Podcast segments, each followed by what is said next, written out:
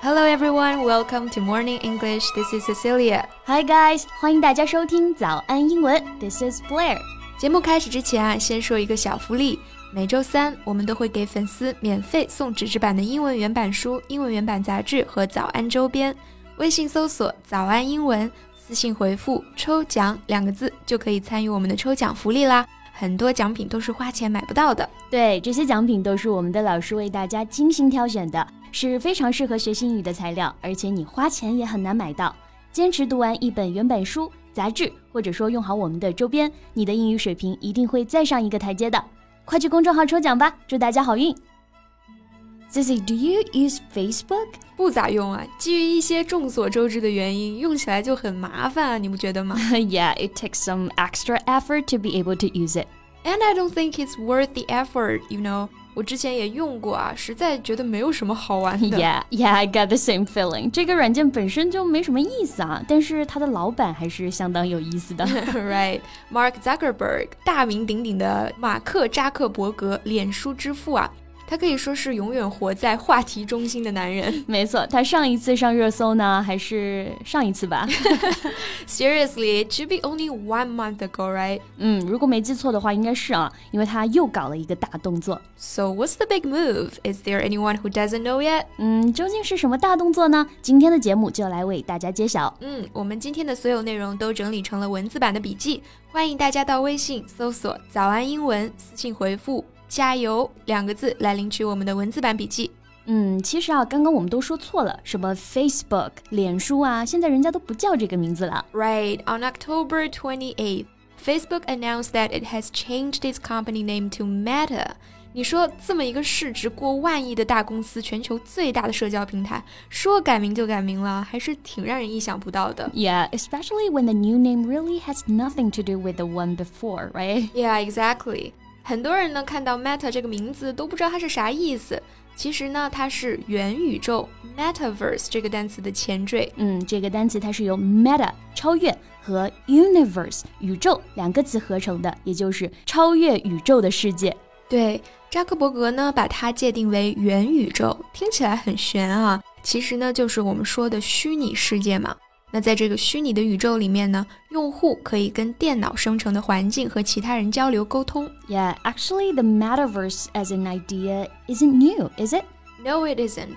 But it wasn't thrust into the mainstream conversation until Zuckerberg started talking about it publicly earlier this year. 嗯，其实元宇宙这个概念并不新鲜啊。The concept originates from Snow Crash a dystopian novel from the 1990s in which people flee the crumbling real world to be fully immersed in a virtual one. 嗯，这个描述其实可以套在好多作品上啊，就是这种赛博朋克啊、末世废土题材的，现实世界摇摇欲坠，大家都靠虚拟世界聊以自慰。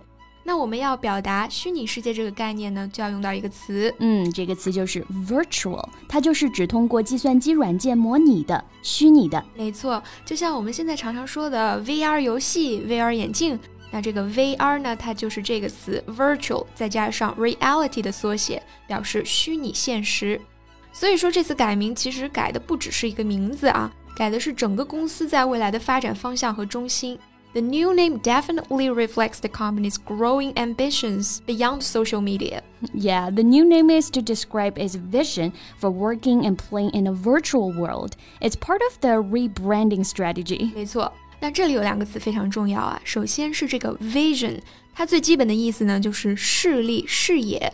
那放在这里呢，它说的是另外一个意思了。Right here, it means an idea or a picture in your imagination. Yeah, especially what you imagine or hope it would be like if things were very different from the way they are now.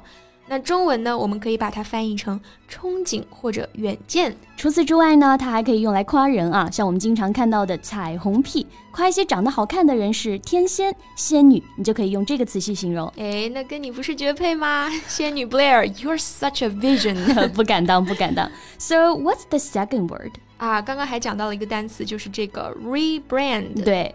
brand 这个词大家都知道，做名词表示品牌嘛。那在这里呢，加上前缀 re re 表示重复，它就构成了一个动词，表示通过改变名称或者广告来重塑品牌的形象。没错，我们经常会说企业转型嘛。那这种 rebrand 某种程度上也就意味着转型了。相当于重新包装、重新确定品牌定位，但其实网友并不是很买这个账啊，因为在此之前呢，Facebook 已经是各种丑闻缠身了。嗯，包括扎克伯格本人，他也是一脑门子官司啊。He has claimed to be personally involved in decisions related to the company's failure to protect user data。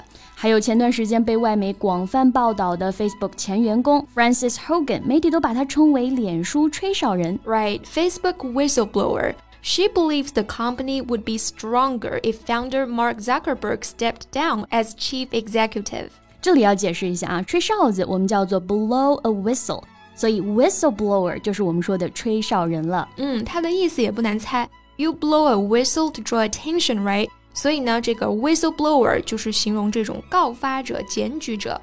那也不是只有他啊，很多人都在盼着扎克伯格下台。Yeah, lawmakers have asked Zuckerberg to testify before Congress, and some tech safety advocates have called for a leadership change at the social media giant. 不仅如此呢，扎克伯格夫妻还被两名家族企业的前员工告上了法庭。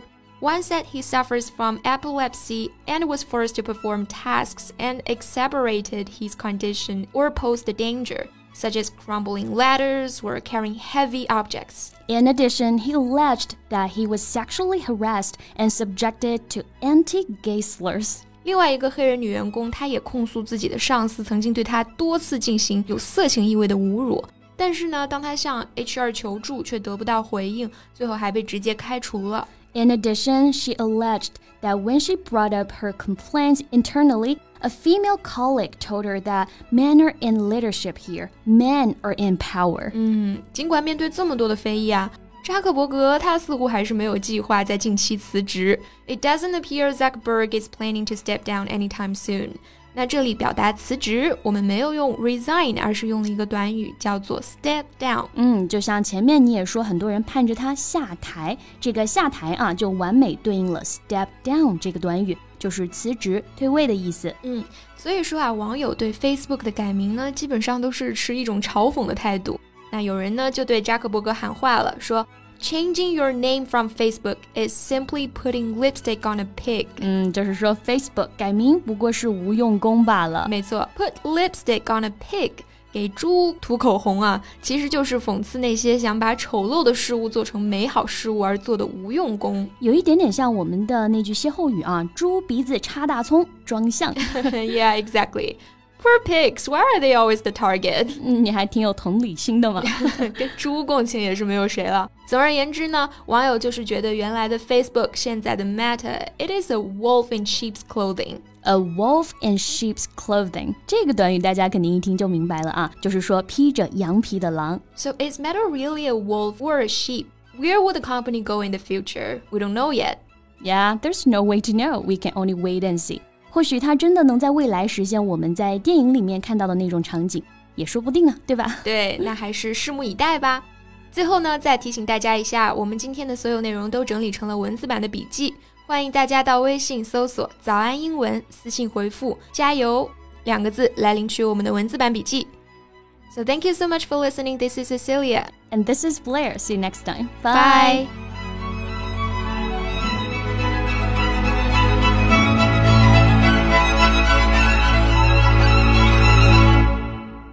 This podcast is from Morning English. 学口语就来早安英文。